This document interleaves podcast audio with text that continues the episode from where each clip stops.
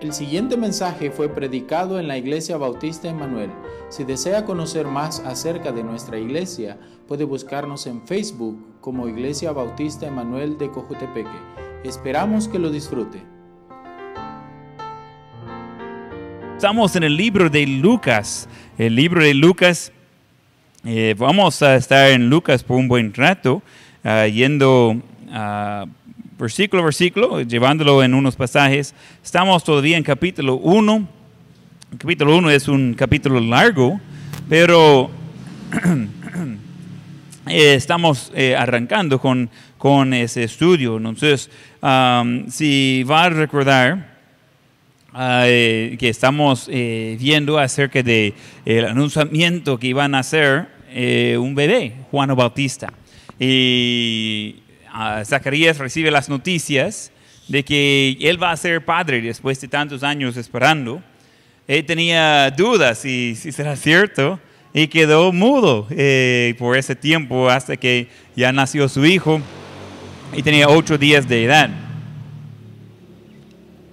Y de allí pues está viendo de lo Dios comenzando de tratar con su pueblo de nuevo, Dios comenzando de, después de 400 años de silencio, de revelarles cosas, Dios comenzando de hacer milagros otra vez, por la primera vez en, como digo, 400 años. Eh, entre Malaquías y Nuevo Testamento hay 400 años de silencio y durante ese tiempo no es que Dios dejó de, de existir, no es que dejó de de tomar en cuenta a su pueblo, pero ellos no tomaron en cuenta a Dios. Y él básicamente los soltó. Dijo, bueno, si no quiere seguirme, yo le dejo de hacer como bien le parece. Y, hace lo mismo hoy en día. Ah, lo más cerca que queremos estar a Él, eso depende ah, de nosotros. De forma de introducción, ese es ah, extra, pero usted es hoy tan cerca a Dios que quiere ser. Usted es hoy tan cerca a Dios que quiere ser. Algunos dicen, mire, me, gustaría ser más cerca de Dios, hágalo. E, ese depende completamente en cada uno. Ah, es mentira de decir que yo quiero estar más cerca de Dios si no está acercándose a Él. Eh, dice en Santiago, si acercamos a Él, Él se acerca a nosotros. Entonces, eh, vamos viendo de que el pueblo de Israel había dejado a Dios por mucho tiempo. Y, Dios básicamente dijo, ok, bien, si no quiere escuchar de mí, téngalo como quiere.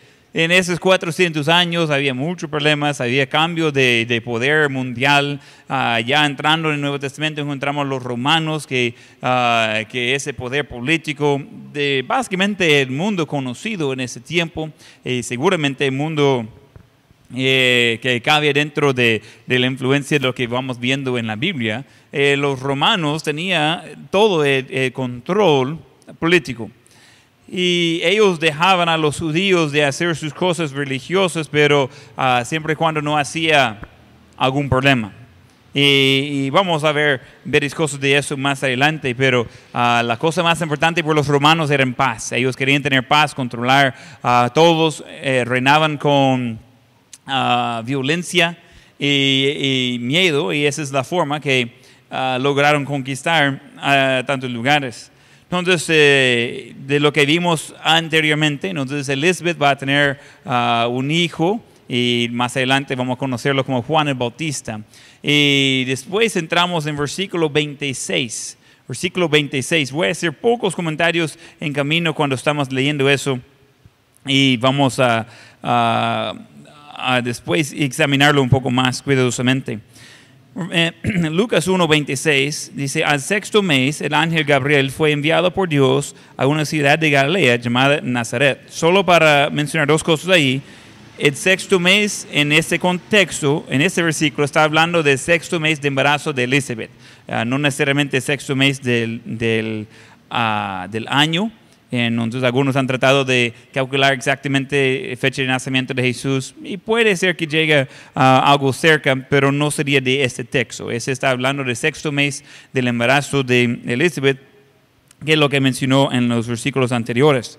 Entonces, y el ángel Gabriel, esa es ah, la tercera vez eh, que aparece eh, Gabriel, apareció la primera vez en Daniel, apareció la segunda vez a Zacarías hace poco, en ese mismo capítulo, y ahora la tercera vez él es eh, un ángel de, um, de mensaje. Entonces no hay muchos ángeles mencionados por nombre en la Biblia, tres. Ah, tiene Lucero, tiene a Miguel y tiene Gabriel. Entonces, hay muchos otros que dicen que son ángeles, pero eh, no sé de dónde sacaron eso. Entonces, ah, e, e, estamos viendo que él está ahí con un mensaje importante. Ah, y también encontramos a Gabriel hablando, el mismo anunciamiento de Jesús, hablando con José. también ese se encuentra en Mateo. Pero eh, vamos a, a seguir versículo 27. Entonces ese ángel apareció en versículo 26 a una virgen desposada con un varón que se llamaba José de la casa de David y el nombre de la virgen era María. Y entrando el ángel en donde ella estaba, dijo, salve muy favorecida, el Señor es contigo, bendita tú entre las mujeres. Mas ella cuando le vio se turbó por sus palabras y pensaba, ¿qué salutación sería esta? Ok, piénselo. Usted está, damas, está solita en la casa, la casa está cerrada, y de repente aparece un varón en el cuarto con usted y él le, saluda de una forma poco rara. ¿Cómo va a responder usted? Algunos se van a Jackie Chan de un solo y ah, le van a ataque, ¿verdad? Y, se, se por sus palabras, por su salutación y la sorpresa. Ah, yo no soy uno que me sorprende fácilmente, eh, no sé uh, por qué pero ah, hay algunos que sí. Simplemente puede acercarse a uno y decir, ¡bu! ¡Ah! Uh, entonces, ¿quién es dado de, asustarse? Hay alguien que puede asustarle fácilmente. Ver personas. ¿okay? Y Joel tiene algo, él quiere todos los no todos los días, pero por lo menos cada semana, él quiere asustarme. Y, y hace muchas cosas y él salga y grita y, él asustaste. Y siempre digo, casi, casi. Ah, esa última vez que, que, lo hizo, no me asustó, pero sí encontró un lugar sensible cuando me agarró. Y ahí, entonces, y él está todo contento y dice, ¡Uh, por fin! Porque normalmente no, no tengo nada de reacción, solo que grite, salte y yo como, Ah, pero hay, hay otros que están muy fácil de asustar. Yo no sé exactamente cómo era María, pero yo creo que sería común de asustarse cuando alguien de repente ahí está y le comienza a saludar de una forma bien rara. Eh, dice ah, otra vez, ah, salve muy favorecida, el Señor es contigo, bendita tú entre las mujeres. Ay, ¿cómo va a responder a eso? Y ella se turbó y en versículo 30, entonces el ángel le dijo, María, no temas, porque has hallado gracia delante de Dios. Y ahora concibirás en tu vientre y darás a luz un hijo y llamarás su nombre Jesús. Este será grande y será llamado Hijo del Altísimo. Y el Señor Dios le dará el, el trono de David, su padre. Y reinará sobre la casa de Jacob para siempre. Y su reino no tendrá fin. Entonces María dijo al ángel, ¿cómo será esto? Pues no conozco varón. Respondiendo el ángel le dijo, el Espíritu Santo vendrá sobre ti y el poder del Altísimo te cubrirá con su sombra, por lo cual también el, santo ser que nacerá será llamado Hijo de Dios. Y aquí tu pariente Elizabeth, ella también ha concebido hijo en su vejez, y este es el sexto mes para ella, la que llamaban estéril, porque nada hay imposible para Dios. Entonces María dijo, he aquí la sierva del Señor, hágase conmigo conforme a tu palabra. Y el ángel se fue de su presencia. Eh, encontramos varias cosas en ese pasaje. El título hoy es No temáis las buenas nuevas. No temáis las buenas nuevas. Cuando vamos pensando en, en esa historia es bastante rara. Y recuerda, ella no, no estaba tanto como iban todas las noticias. Es muy probable que ella no sabía que el ángel había aparecido a, Zacarías y que a Elizabeth, su prima, que estaba embarazada. Es muy probable que ella no sabía eso antes. Entonces eh, ella está considerando de ser la primera persona y, sabemos por contexto que sería la segunda persona de escuchar la voz de Dios en más de 400 años. Y, encontramos que ah, una una mujer que realmente estaba sorprendida por lo que Dios quería hacer en su vida. Entonces, cuando vamos viendo a, a esa historia, necesitamos quitar los conceptos que tenemos de antes. Eh, mencioné antes, eso se llaman presuposiciones, las cosas que supone antes. Eh, hay muchas cosas y, y, tenemos eso, no podemos ah, no tener ninguno, pero necesitamos reconocerlos. A veces tenemos conceptos de María, del ángel, uh, Espíritu Santo en ese contexto. Uh, tenemos muchos conceptos erróneos que vienen de, de la cultura o por diferentes razones. Pero necesitamos quitar eso y quedar con lo que dice en el texto. ¿Le parece bien si quedamos con el texto? Okay. Entonces es eh, muy importante eso, muy, muy, muy importante, de que lo que sabemos de la Biblia viene de la Biblia. ¿Tiene sentido eso? Y cuando llegamos al tiempo de Navidad, hay tantas cosas que salen que no son de la Biblia. Hoy en la tarde voy a tomar unos minutos para uh, hablar de los árboles de Navidad por los que uh, están ya ofendidos y decidiendo de, uh, dejar de seguir a Dios porque tenemos árboles de Navidad y luces. No se preocupe, hoy en la tarde voy a ayudarles con eso, como hago todos los años. Eh, pero esos vienen de conceptos erróneos, esos vienen de, de conceptos de la cultura pero no necesariamente de la Biblia. Entonces, eh, cuando entramos en la historia de Jesús y su nacimiento, y, vamos a estar viendo eso por esas semanas de, de, uh, de diciembre, vamos a estar viendo muchas cosas y necesitamos entrar listo de ver lo que dice en el texto. Una de las cosas más chistoso y a la vez frustrante para mí de alguien hacer una pregunta, ellos hacen una pregunta, mire, ¿qué tal cosa? Eh, vamos a ver, entonces vamos al versículo y leamos el versículo en el contexto, unos ocho versículos antes, ocho versículos después, de ver qué está pasando ahí. Y realmente la pregunta que hicieron no tiene nada que ver con lo que dice el texto. Y leemos el texto y, y, y, se queda claro y después dice, ah, entonces, eh, ¿qué tal de la pregunta? Mire, la pregunta no, no viene del texto. Eh, quedamos con lo que dice en el texto. Y eso es algo que tenemos que tener cuidado de no tomar lo que uno dice ni a mi persona, sino quedamos con lo que dice en la Biblia. Y hay varias cosas que necesitamos estar uh, haciendo para eh, eh, tener cuidado de quedar con lo que dice el texto. Entonces, primero vamos a ver en versículo 27 que las nuevas uh, fueron dadas a una virgen, nuevas dadas a una virgen. A una virgen. Entonces, eh, eh, título es No temáis las buenas nuevas. Entonces, encontramos nuevas dadas a una virgen. Versículo 27. Uh, entonces, en el contexto, el ángel apareció a una virgen desposada con un varón que se llamaba José de la casa de David y el nombre de la virgen era María que encontramos dos veces esa palabra virgen. Pero ¿por qué es tan importante eso? ¿Sabe que muchas traducciones de la Biblia se cambia esa palabra virgen a ser algo como muchacha? ¿Sabe que hay una diferencia entre virgen y muchacha? ¿Ya? No sería muy raro que una muchacha eh, embarazada. De hecho, así sería para todas las madres. Que sea muchacho o dama, depende de su edad, eh, realmente ese sería todo, totalmente común. Pero que sea una virgen que va a salir embarazada, esa va a ser la primera y única vez en toda la historia de humanidad. Entonces es muy importante eso. Y cuando hay otras traducciones de la Biblia que supuestamente dicen que son más fáciles de leer y van cambiando esa palabra de virgen a muchacha, que no es la forma correcta de traducir la palabra. Esa ya no es una traducción. Eh, están cambiando el significado. Ese cambia la doctrina de, salvación. Ese cambia muchas cosas y necesitamos tener cuidado de quedar con lo que la Biblia dice.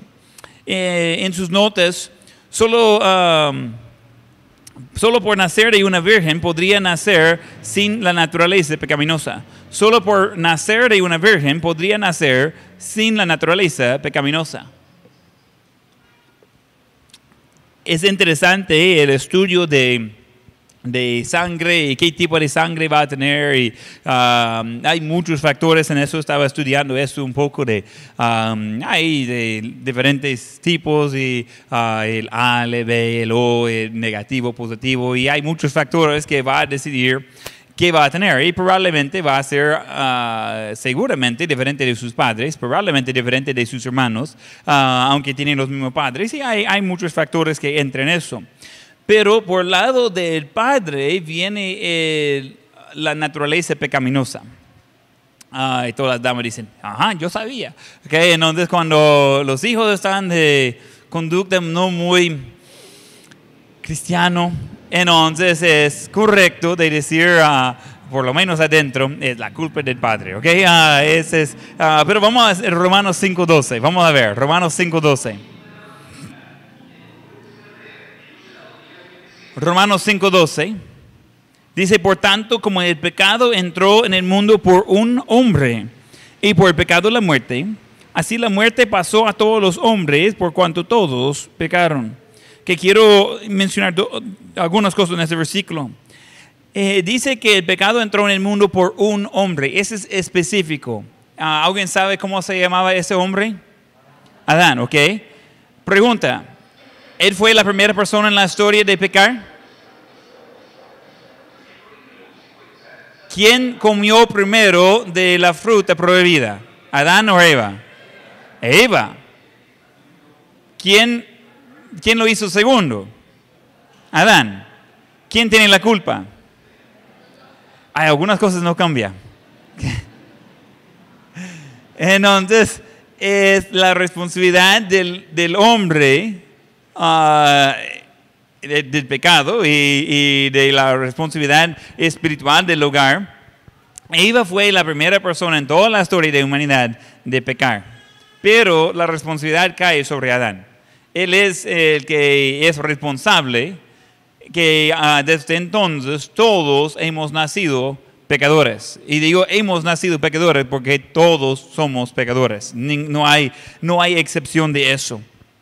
Entonces, encontramos de que ah, eh, por naturaleza tenemos ese, ese pecado. Eh, tenemos la naturaleza pecaminosa. Y un hombre pecó y por el pecado la muerte, y así la muerte pasó a todos los hombres por cuanto todos pecaron. Ok, algunos están ya emocionados. Si, si fue la culpa del hombre que hay pecado en el mundo, entonces significa que, que ese pasó a todos los hombres y las mujeres no son pecadoras, ¿verdad? Ah, no. En este versículo tenemos dos usos de la, de la palabra hombre. Un hombre está hablando de algo específico que, eh, que por conocer la Biblia sabemos que ese es Adán. Pero cuando habla de los hombres, allí vamos in- involucrando a todos, hombres y mujeres, en la humanidad por completo. Así que lo siento, damas, pero están incluidos en la condenación por ser pecadoras también.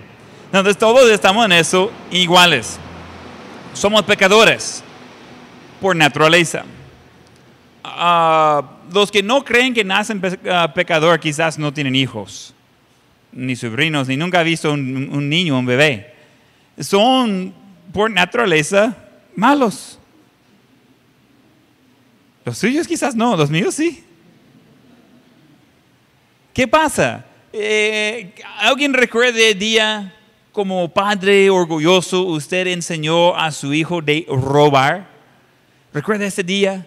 Eh, hay memorias en la vida, como cuando la primera vez dijo papi. Tenía tres días, pero dije papi, ahí de- de- la primera palabra, seguramente. Y, y hay, hay recuerdos, eh, los primeros pasos. Y dice, está caminando, ¡pum! Pero estaba caminando, ¿ok? Los primeros pasos.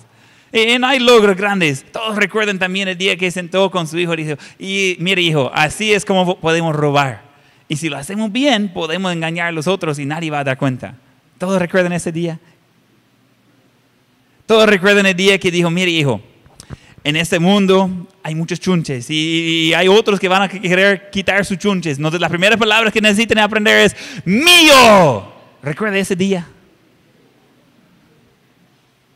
Mire, hijo, su madre va a tratar de darle comida. No sé por qué le da comida tan fea a los bebés, pero ella va a tratar de darle este tipo de comida. Así que cuando ella le da esta comida, mirarle en la cara y ¡pah! sacar todo y, y- y pla- aplastar a su madre con eso. ¿Recuerda ese día que enseñó a sus hijos eso? No, no recuerdan esos días. ¿A saber por qué? Recuerda el día que enseñó a su hijo de pelear con sus otros hijos. Dice, como no quiero a los otros ahí, lo voy a enseñar solo este de pelear y que va pegando a los demás. ¿Recuerda este día? Claro que no. Nosotros no enseñamos, sí y no, no damos lecciones formales de cómo pecar, realmente siguen a nuestro ejemplo. He escuchado a padres decir, mire, no sé qué tiene mi hijo, está muy malcriado. Y digo, estoy hablando con el padre, ¿verdad? ¿Quién le está criando? Ah, y dice, mire, no sé qué tiene mi hijo, mire las palabras que le saca. De la abundancia de corazón, abre la boca. A saber dónde escuchó eso. Hmm.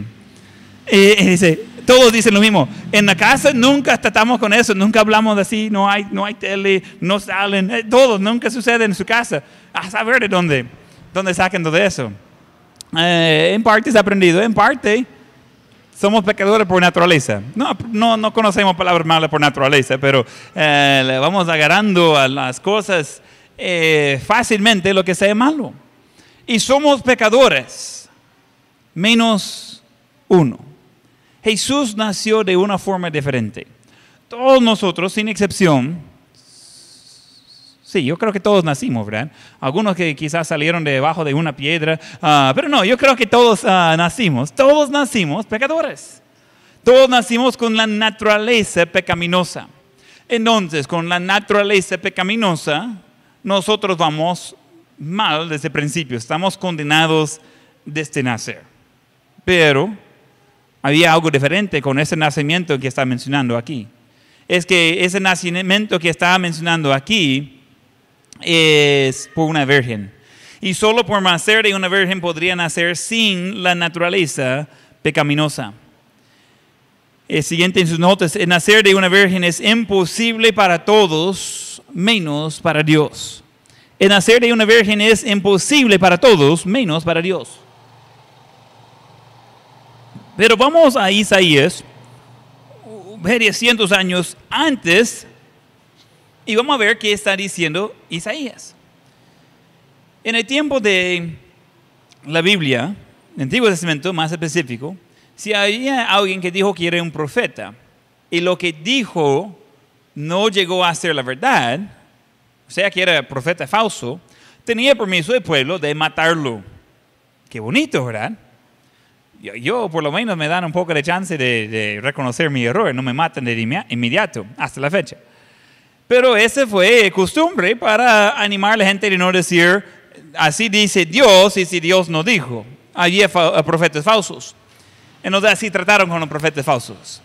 Isaías va a decir algo aquí que va a ser muy difícil de escuchar. Isaías 7:14.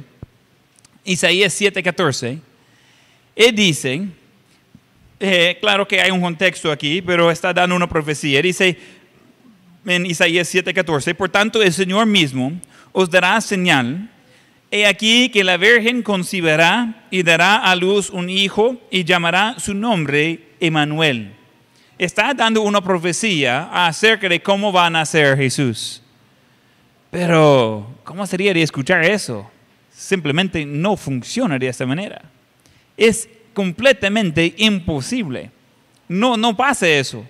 No, no, hay, no hay forma de, decir que realmente a una virgen va a dar luz a un hijo.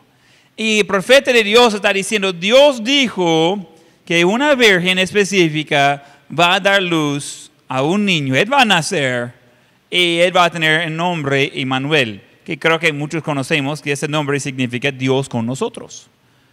Y la gente escuchando eso están como, difícil escuchar eso. Pasa 100 años, 200 años, cientos de años pasa y no hay, no hay niño. No sé, yo, yo, no sé si gente trataron de, ocupar eso. Cuando los padres quizás dan cuenta que la mujer está embarazada y dicen, hey, ¿qué pasó? Quizás es la prometida.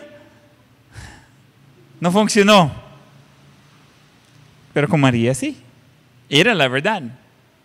Ella sí eh, estaba escogida de ser la virgen que iba a dar luz a, Dios, a Dios en la carne.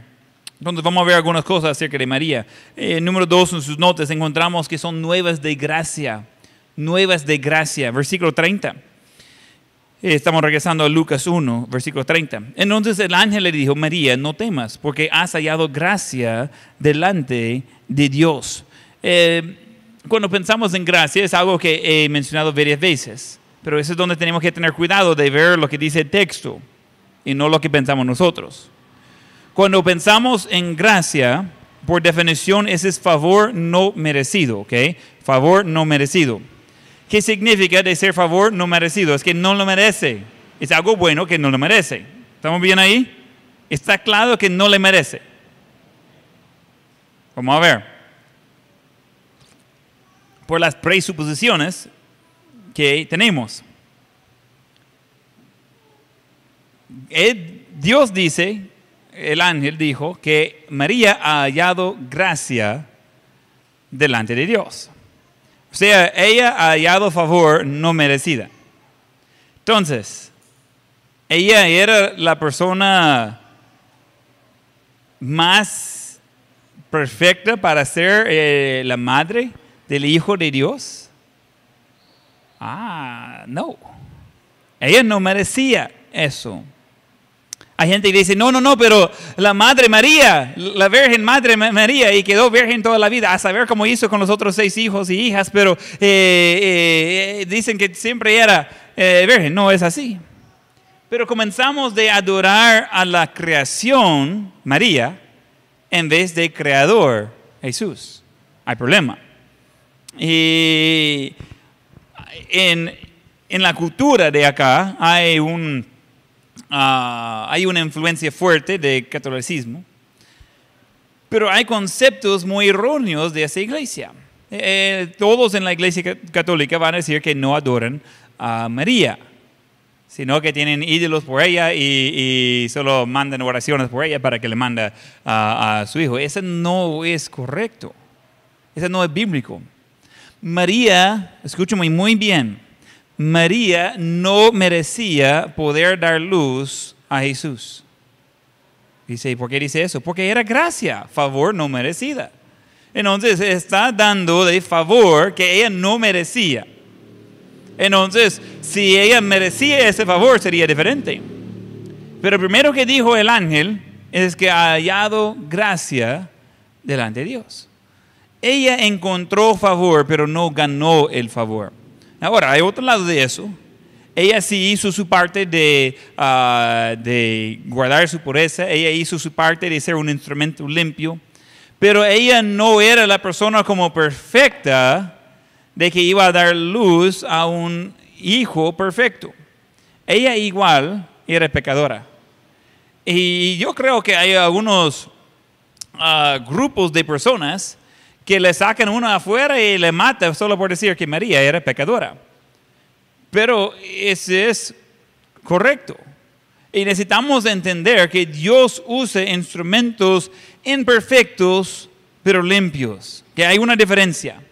Ella no era perfecta, pero sí estaba limpia. Ella estaba preparada de ser usada de Dios. Pero no significa que ella era perfecta, ni tampoco que ella merece un lugar diferente en el cielo. En, piensa en eso. En el cielo, aunque no, no podría decirle exactamente cómo va la ubicación de todas las personas ahí, yo creo que yo voy a tener una, ah, una morada a la par suya, donde ya, ya acostumbré de estar cerca con ustedes, entonces vamos a hacerlo así. Pero vamos a decir que en el cielo no hay distinción entre María y entre el hombre que pasó toda su vida borracho, recibió a Cristo ah, tarde en la vida y ya fue al cielo. Los dos tienen un morado en presencia de Dios por toda la eternidad. Piénsalo. Eh, Yo no estoy diciendo que María era mala persona, estoy diciendo que ella igual recibió gracia en su vida, porque lo que ella merecía es lo que usted y yo merecemos, es de ser separado de Dios por toda la eternidad, porque somos pecadores. Y por la gracia de Dios, Él da favor que no ganamos, no podemos ah, generar nosotros, y por la gracia de Dios, María, igual que cualquier otra persona, logró recibir a Cristo como su Salvador, su Hijo como su Salvador, de poder entonces ella tener la salvación también. Ella recibió gracia. Ella tampoco ganó la salvación. Vamos a Efesios 4.7. Efesios 4.7.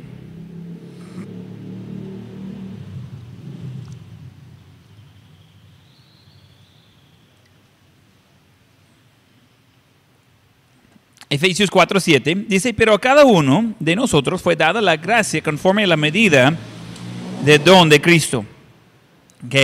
La gracia fue dada no según nuestras obras, sino según la medida de don de Cristo. O otra vez, ese depende de Él.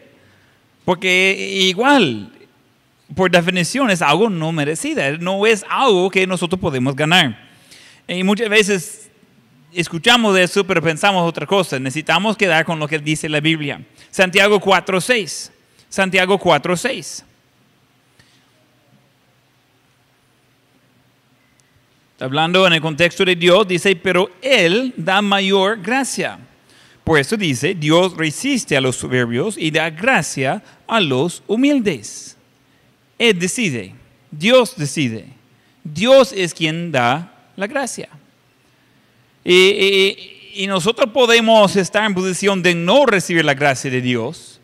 Eh, nosotros podemos estar en posición de, ser soberbios, eh, de ser orgulloso y, Dios no va a dar su gracia, pero a los humildes Él sí da su gracia.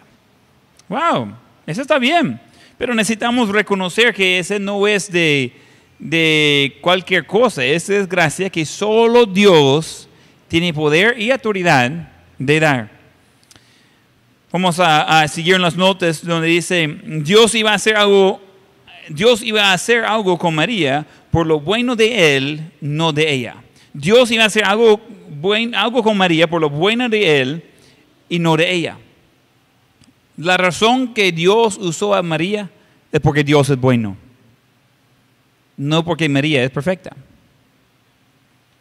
Y a algunos se les hace incómodo solo de escuchar eso, pero eh, necesitamos otra vez quedar con lo que dice la Biblia. Él le dio gracia, favor no merecida.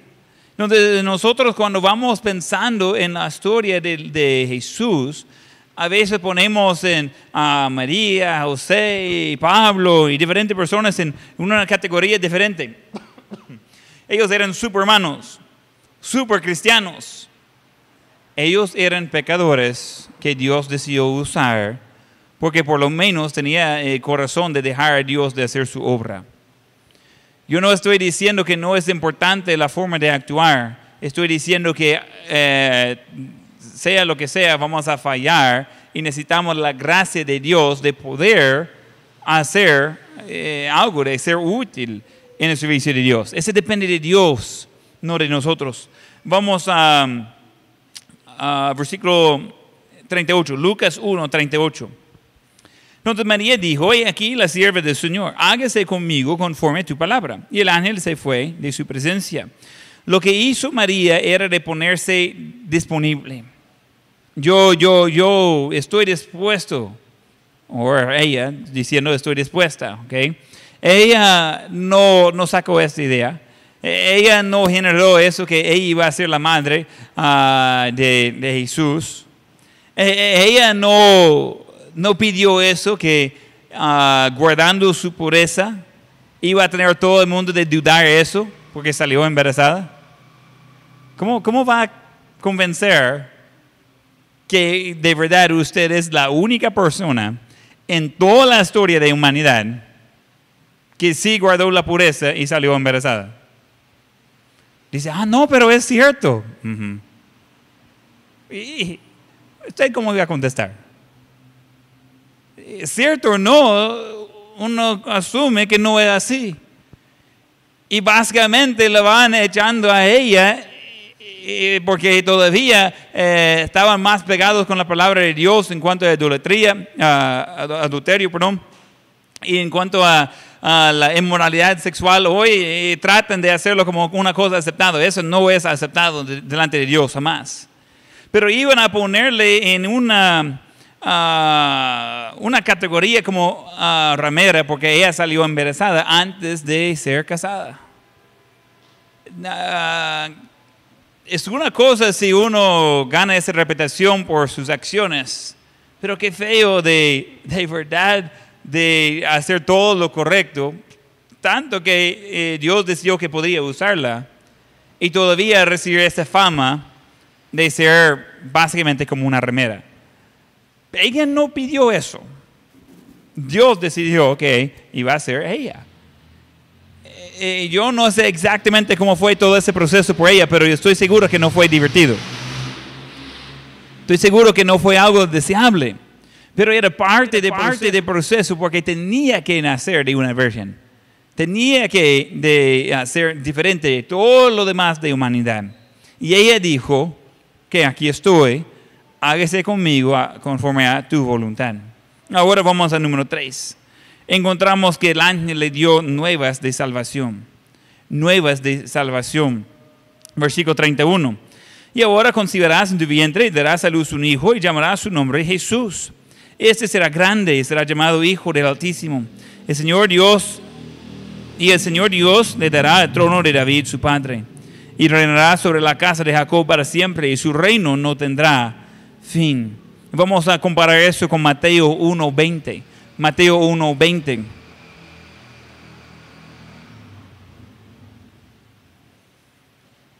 En Mateo 1:20 dice eh, ese mismo contexto que el ángel ah, ah, hablando de Jesús, eh, está hablando con José en este contexto. Y pensando él en esto, he aquí un ángel del Señor le apareció en sueños y le dijo, José, hijo de David, no temas recibir a María, tu hijo, a tu mujer, perdón porque lo que en ella es engendrado del Espíritu Santo es, y dará a luz un hijo, y llamará su nombre Jesús, porque él salvará a su pueblo de sus pecados.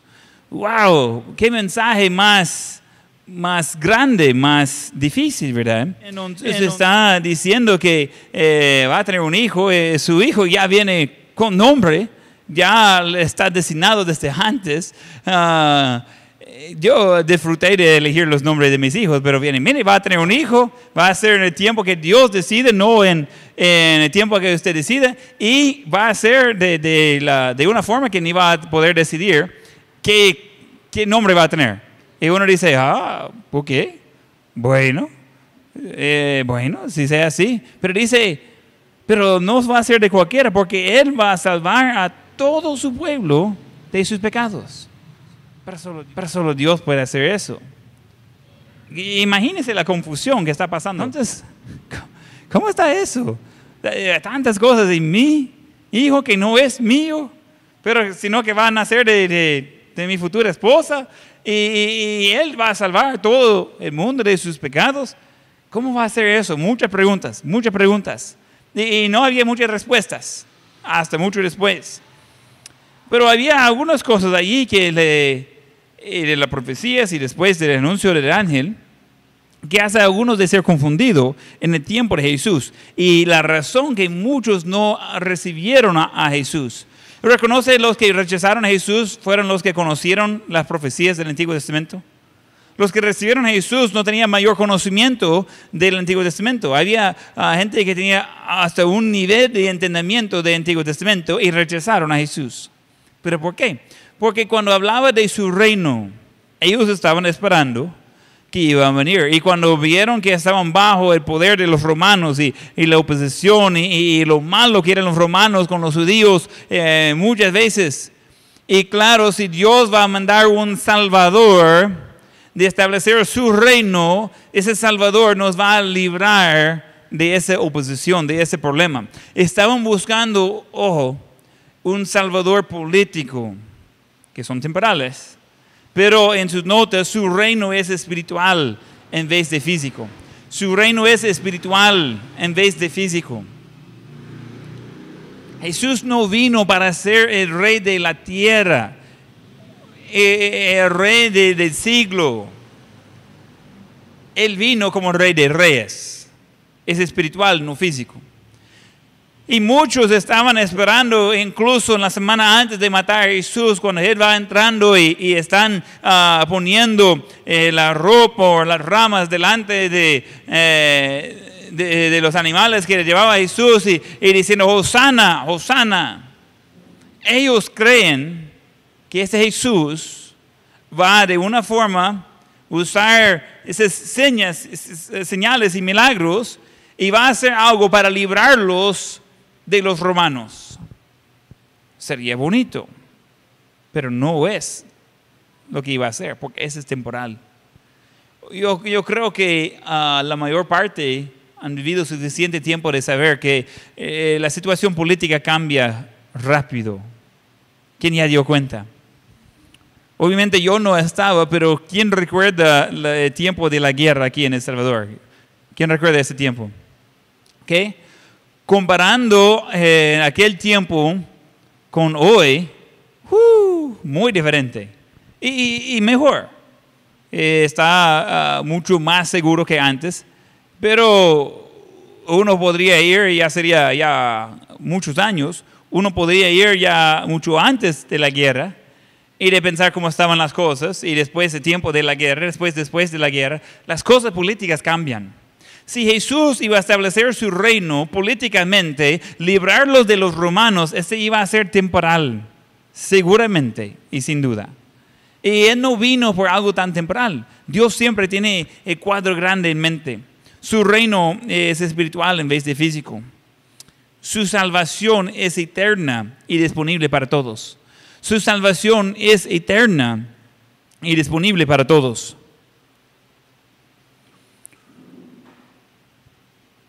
Romanos 10:13. Porque, porque todo aquel que invocare el nombre del Señor será salvo. es cualquier persona, eh, por un tiempo el Evangelio solo fue predicado a los judíos. Ojo, todos nosotros íbamos a quedar fuera. Pero después se hizo claro, eso no es solo para los judíos, es primero para el judío y después los gentiles, los demás. Eh, nosotros entramos en esa categoría de los demás. Y gracias a Dios por eso. Es algo que nosotros sí necesitamos la gracia de Dios. Ah, otra vez, algo no, que no merecemos, pero que Él puso disponible por nosotros. Y es por cualquier persona, todo aquel que invocar el nombre del Señor será salvo.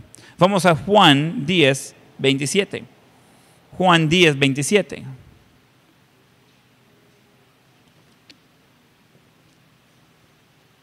Juan 10, 27. Dice, mis ovejas oyen mi voz y yo las conozco y me siguen. Y yo les doy vida eterna y no perecerán jamás, ni nadie las arrebatará de mi mano. Mi Padre que me las dio es mayor que todos y nadie las puede arrebatar de la mano de mi Padre. Yo y el Padre uno somos. ¿Alguien sabe quién está hablando en ese pasaje? Ya. Jesús está hablando y él está hablando de que Él es quien da vida eterna a otros. Y, nadie puede quitarle de su mano, nadie puede cambiar eso, nadie puede hacer eso diferente. Es algo que está dentro del poder de Jesús de salvarnos. Pero su salvación es eterna y es disponible para todos. Cuando hablamos de ser disponible para todos, casi todo en esa vida que conocemos tiene límite para quien es disponible. Le voy a dar un ejemplo muy, muy fresco. Eh, no importa su, su pensamiento de la, de la, vacuna, pero está saliendo uh, vacunas acerca de COVID-19. ¿Okay? Es, eh, este país ya ha encargado dos millones de esas vacunas. Bien, está disponible para todos, pero somos 7 millones. Y, bueno, está, y la pregunta que salen, ¿y quién va a ser primero? Y hay un montón de lógicas que va a poner y cada país del mundo tiene que tratar con el mismo problema. ¿Quién va a ser primero de recibir la vacuna? ¿Será con los ancianos que son de más riesgo? Pero tienen menos tiempo de, vivir de todo modo. Si, si no es de COVID, siempre va a ser de otra cosa. Será quizás con los niños, que son de menos riesgo, pero tienen más probabilidad de vivir más años después quizás sería de los que están trabajando, porque sin ellos no, no avanza la, economía y nadie podría proveer por los ancianos y por los niños. ¿Qué problema, verdad? ¿Alguien le gustaría tomar esas decisiones? No, yo, yo me quedo anunciando el Evangelio, es mucho más fácil. Pero eh, hay decisiones y uno dice, mire, pero yo quisiera ser primero en la línea. Y después la persona a la par, yo no, yo quiero ver si funciona con otro primero. Pero el Evangelio no es así. No tiene que decidir. No, no tiene que de, de pesar el riesgo. No tiene que decir, mire, no sé si voy a morir de COVID o de la, de la vacuna o de falta de los dos, pero eh, no, no, no, no sé qué hacer. Con Dios no hay de dudar. No hay donde perderse. El Evangelio es para cualquier persona, está disponible, está ofreciendo salvación eterna que nadie la puede quitar y está disponible por exactamente todos donde estén. Hay gente que piensan que tiene que hacer tal cosa, ser tan bueno según el estándar de ellos para poder recibir el regalo que Dios está ofreciendo. No es así. Dios está ofreciendo su regalo como un regalo. Es curioso, es uno de esos regalos que Él ya pagó y nosotros podemos recibirlo gratis.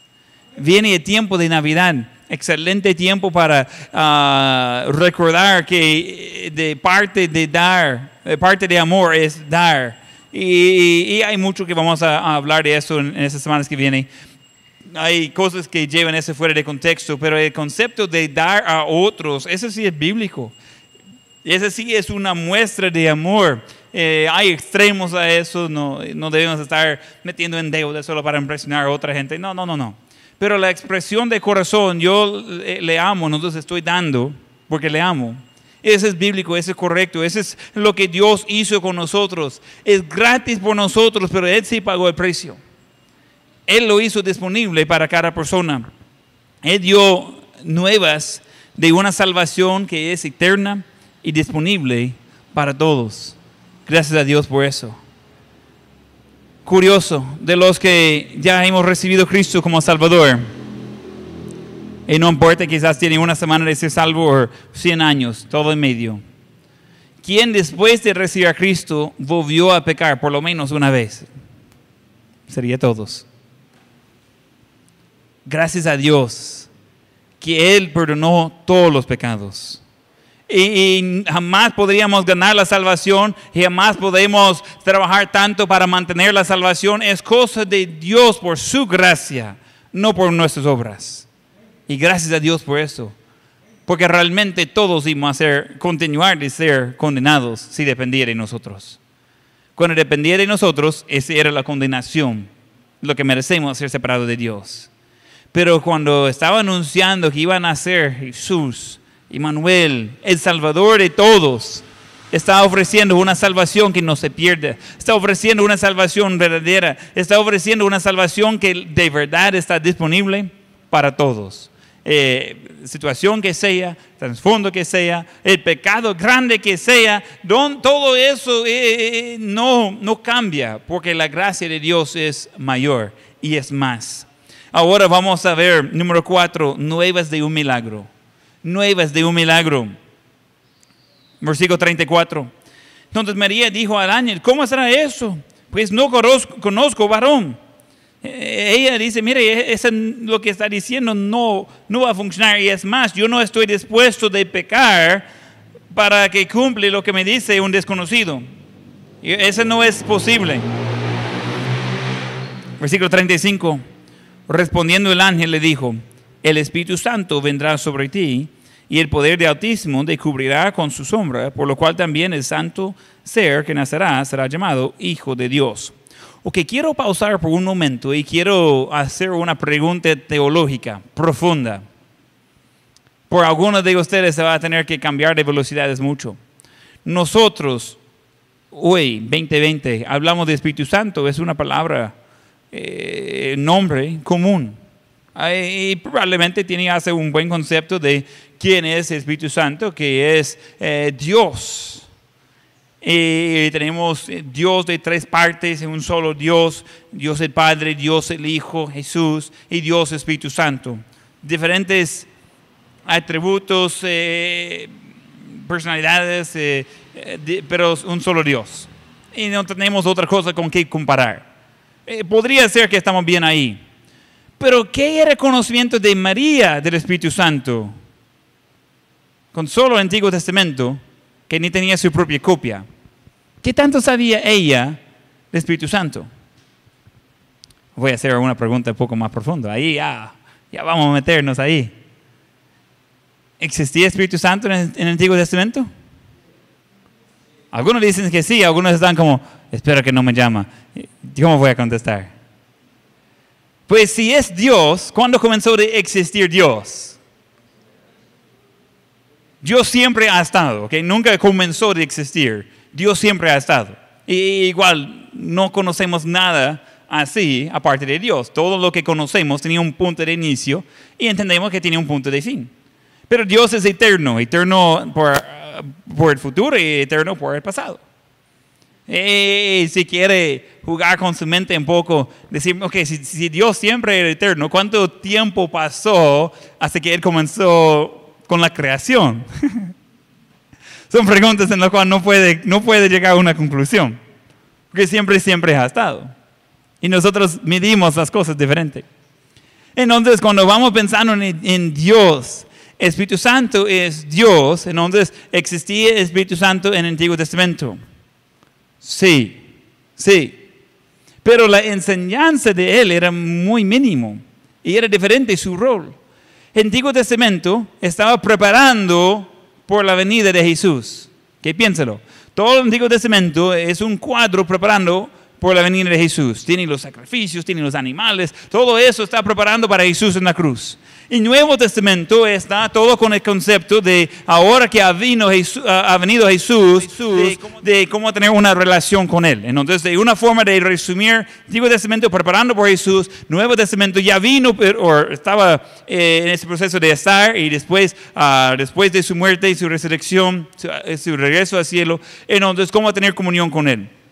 Estamos viendo todo eso otra vez es eh, con el enfoque en la cruz, en Jesús. Sabiendo eso, ese del Espíritu Santo, pues la enseñanza del Espíritu Santo, el conocimiento del Espíritu Santo era mucho mínimo, mucho menos, solo del Antiguo Testamento. Cuando nosotros vamos aprendiendo del Espíritu Santo es el Nuevo Testamento. María no tenía el Nuevo Testamento. Ella no tenía contexto. Cuando dice Dios, va a venir el Espíritu Santo sobre ti y va a venir el poder del Altísimo y de una forma milagrosa va a salir embarazada. Ok. ¿Voluntarios? Ni sabe qué significa eso. Está escuchando a un varón que apareció ahí a la par, le saluda de una forma rara y comienza a decir las cosas que no tienen sentido en el contexto de María. Esa es fe. Ella está ok. Yo confío voy a hacer lo que él, eh, él, hace, él dice. Entonces necesitamos entender el contexto. Era mucho más difícil por ella de lo que nosotros pensamos hoy mismo, porque tenemos mucho más contexto que tenía ella. Entonces encontramos que había dos embarazos imposibles. Dos embarazos imposibles. Uno es ese de, de María, que está anunciando y después va a ser un hecho. Y después, en versículo 36 dice, y aquí tu pariente Elizabeth, ella también ha concebido hijo en su vejez, y este es el sexto mes para ella, la que llamaba estéril, porque nada hay imposible para Dios. Wow, esas noticias. Uh, lo más probable es que María era joven y ya estaba establecido antes en ese capítulo que Elizabeth era uh, avanzada de edad, no era vieja, era avanzada de edad. Pero ya, ya había pasado eh, tiempo de poder tener hijos y de repente tiene un hijo. Entonces son cosas de que uno dice, wow, ¿cómo está eso? Y Dios, eh, Gabriel da un tiempo de mencionar eso a ella para decir, mire, eh, Dios está haciendo algo aquí. Y uno dice, wow, Elizabeth tiene una, un, un, bebé, ¿cómo va a ser? ¿Cómo puede ser eso? Y dice, y ya lleva seis meses de embarazo. Mire, quizás María no estaba revisando el Facebook de Elizabeth, no sabía. Elizabeth se escondió por cinco meses de embarazo. Cuando ella volvió a salir, todos como, mire, se, engordó la hermana. ¿Qué pasó? Se entró en la cuarentena y salió ya diferente. Entonces es, algo que uno va viendo que Dios está haciendo algo aquí. En versículo, uh, Lucas 1, versículo 7, pero no tenían hijo porque Elizabeth era estéril y ambos eran de, ya de edad avanzada. Y en versículo ah, 34, regresando a donde estamos, María pregunta, ¿cómo será eso? Porque no conozco varón. Dos veces en un capítulo, en, en cuestión de seis meses, o poquito más, tiene dos embarazos completamente imposibles. Completamente imposibles. Pero ahí están. Eh, Dios está haciendo milagros ahí. Y esas son evidencias de las grandes obras que iban a ser reveladas. Esas son evidencias de las grandes obras que iban a ser reveladas. E, Es algo que Dios estaba preparando muchas cosas. Él, él podría hacer de, de cualquier forma, pero Él decidió de hacer las cosas de una forma que la gente va a quedar sin poder explicar cómo. Eh, Nadie va a poder explicar cómo está el asunto. Nadie va a poder decir, mire, yo entiendo. Explícame eso. Suerte. No se puede. No se puede. Porque es de Dios. ¿Y cómo es que sale embarazada a, alguien que es estéril ya avanzada de edad y a alguien más que, que es una virgen? No se puede, es imposible, correcto. Pero no para Dios. Para Dios todo es posible. Pero estaba ah, mostrando, comenzando, algunas evidencias de las grandes cosas que eh, eh, Jesús iba a hacer. Iba a ser conocido y, y- y en pocos años ese va a ser ya grande y todo el mundo va a dar vuelta con el evangelio, evangelio que está comenzando aquí. Encontramos varias cosas en esa historia. Encontramos personas pecadores que Dios está usando para hacer su plan perfecto por ser instrumentos limpios, pero no perfectos. Algunos dicen, mire, no soy perfecto, yo no puedo ser usado de Dios. Eh, no existe alguien perfecta. Por eso vino Jesús. Esa es con la razón, la necesidad. Él tenía que venir para pagar por nuestros pecados. Y Él lo hizo y lo hizo disponible para todos, salvación eterna para cualquier persona. Y nosotros a veces estamos tan cargados con los detalles de la vida que no recordamos eh, las cosas grandes, no recordamos todo lo que Dios quiere hacer en y por medio de nuestras vidas. Y quiero animarle de, de recordar, Dios sabe qué está haciendo. El plan de Dios es más grande que nosotros. Y Él a veces va a usar ah, ah, asuntos, va a usar ah, circunstancias muy fuera de lo común para ayudarnos de cumplir lo que Él quiere. Y yo quiero animarle a recordar que Dios le ama. Y nosotros debemos mostrar ese amor al resto del mundo. Nosotros quedamos con eso. Mire, yo, yo quiero que todo me trate bien. Comienza con nosotros que ya conocemos el amor de Dios. De ayudar a otros, de ver, mire, hay esperanza. Mire, eh, no tiene que pagar el precio. Jesús ya hizo eso. Comienzan una serie de milagros y vamos viendo, wow, qué tan bueno es Dios. Demostrar su gracia, su favor no merecido, para que yo también pueda tener una relación personal con Él. Vamos a tener ojos cerrados y rostros inclinados. Ojos cerrados y rostros inclinados. Todos están con ojos cerrados y rostros inclinados. Yo quiero preguntar, ¿quién puede decir, pastor? Yo sí estoy seguro que soy salvo. Yo sé que al momento que muero, yo sé que voy al cielo. No hay duda en mi corazón de eso. Aún así, yo sé que soy salvo, yo sé que voy al cielo. Levante la mano. Soy seguro que soy salvo, no hay duda. Muy bien, pueden bajar sus manos. Algunos más que dicen, mire, realmente está hablando del nacimiento de Jesús, un Salvador que va a venir y pagar el precio para todos los pecados, pero yo no estoy seguro que mi destino es el cielo.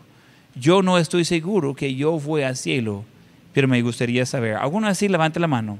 Yo no estoy seguro que voy al cielo, pero me gustaría saber. Me gustaría que alguien me, me ayude de, de salir de esa duda. Algunos así levante la mano. No voy a decir su nombre, solo reconocer la mano y, y saber cómo orar por usted. Algunos así, yo no, no estoy seguro que voy al cielo, pero me gustaría saber. Algunos así levante la mano. Entonces, con los demás, cuando vamos viendo esa historia, poco difícil de creer, pero sabemos que es la verdad. Y de ver cómo Dios trabajó con todo eso para hacer su plan perfecto. Quizás ha perdido el enfoque en su vida no, no van las cosas como espere. Pero Dios no ha olvidado de usted. Pero necesita acercarse a, acercarse a Él. Pongamos de pie con ojos cerrados.